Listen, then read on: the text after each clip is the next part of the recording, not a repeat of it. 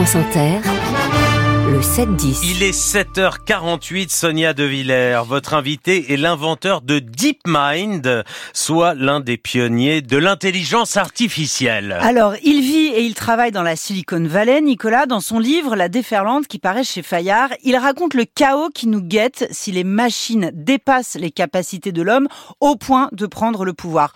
Plus grave, si les individus ou les entreprises qui ont l'argent pour s'offrir les machines du futur, prennent le pouvoir et supplantent le pouvoir des États. Mais l'intelligence artificielle, c'est aussi de spectaculaires progrès à venir en médecine et en écologie. Rencontre passionnante. On vous écoute. Bonjour Mustapha Suleiman. Hello, great to be with you. Thanks for having me. Eh ben, vous êtes le bienvenu sur France Inter. Est-ce que, Mustapha Suleiman, est-ce que vous pourriez expliquer à ma grand-mère ce que c'est qu'une intelligence artificielle?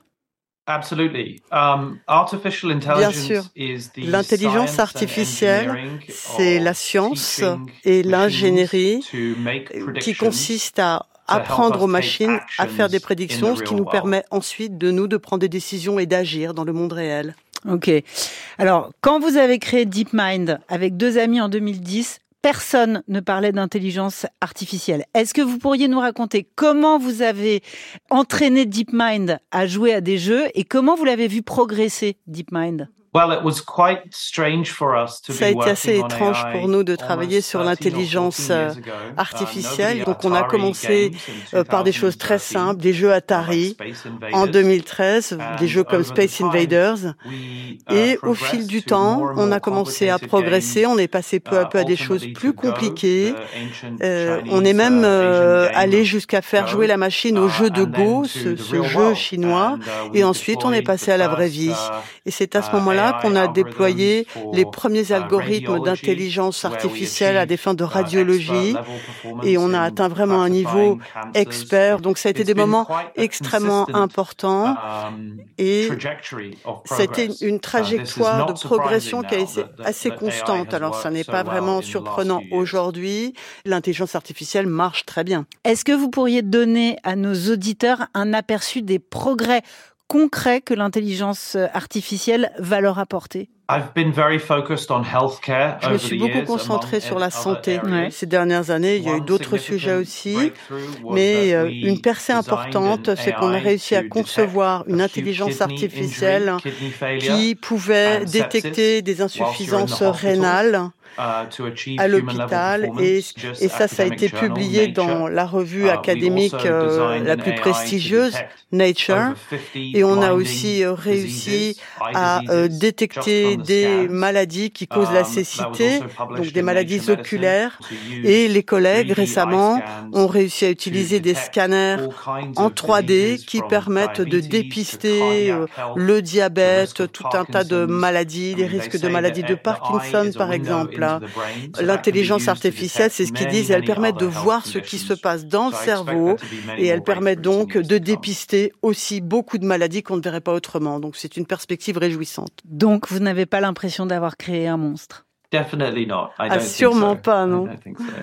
Mustapha Suleiman, euh, il y a eu le lancement de ChatGPT en novembre 2022. Pourquoi parlez-vous d'un bouleversement majeur? Because this is, you know, the first time that we have seen in the C'est la, première fois qu'on a vu euh, en public euh, des text. algorithmes qui sont capables de générer un texte uh, qui est assez semblable à ce que peut faire un, être humain. C'est pour ça d'ailleurs que uh, j'ai lancé Inflection, une nouvelle entreprise, et on a lancé And euh, Pi qui permet d'avoir une bonne conversation. Quand vous question and prenez. ChatGPT, c'est surtout poser des questions et donner des réponses. Nous, c'était vraiment un mode de conversation qu'on souhaitait développer. Euh, Mustapha Suleiman, est-ce que vous pensez qu'il restera un élément de l'intelligence humaine que l'intelligence artificielle ne pourra jamais atteindre? Ça vous fait sourire hein, comme question. Three or four years ago, people used to Vous say savez, il y a creativity quatre is ans, the only les thing gens that, disaient la uh, machines will never créativité, c'est la seule do chose que la machine have a n'aura skill. jamais et Um, l'être humain gardera toujours, si vous voulez, quelque chose qui le protège parce que il a cette And then capacité we saw à la créativité jusqu'au moment où on a vu arriver ces modèles d'images euh, creative, génératives uh, qui ont produit bah, des images tout à fait créatives qu'on n'avait jamais vues avant. C'est ce qu'on voit aussi avec le texte aujourd'hui. Puis il y a deux, trois ans, les gens disaient uh, bah, l'empathie. L'empathie, la gentillesse, c'est quand même une caractéristique de, de l'être humain.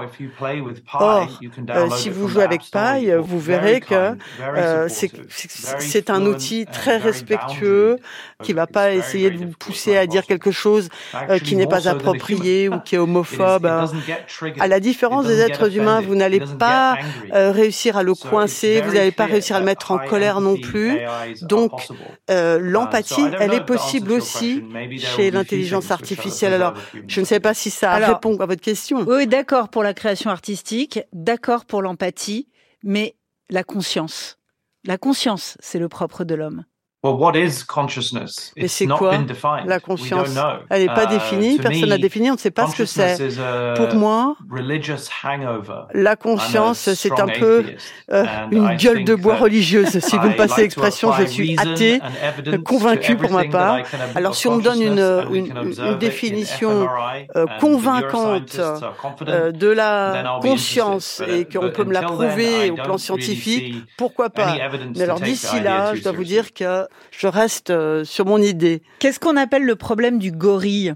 Well, this is a dangerous, uh, le problème du gorille, euh, c'est euh, assez gênant. Pour vous expliquer, uh, si l'intelligence uh, artificielle gagne trop de puissance, on ne pourrait plus l'endiguer, qu'on n'arrive pas à garder la bête dans la cage. Eh bien, c'est une idée que je soutiens complètement. Moi aussi, je suis préoccupé. Alors peut-être pas à très court terme, mais dans les, à un horizon de 20-30 ans, euh, il faut faire attention parce qu'il y a cette capacité d'autonomie et d'auto-apprentissage illimité um, euh, pour cette intelligence. Donc ce sont des décisions de conception qui requièrent une réglementation, une régulation, notamment par les, acteurs publics. C'est d'ailleurs ce que je demande dans mon ouvrage, La déferlante. Absolument, absolument. La grande question, Mustapha Suleiman, c'est combien de temps les humains vont-ils garder le contrôle sur euh, l'intelligence euh, artificielle?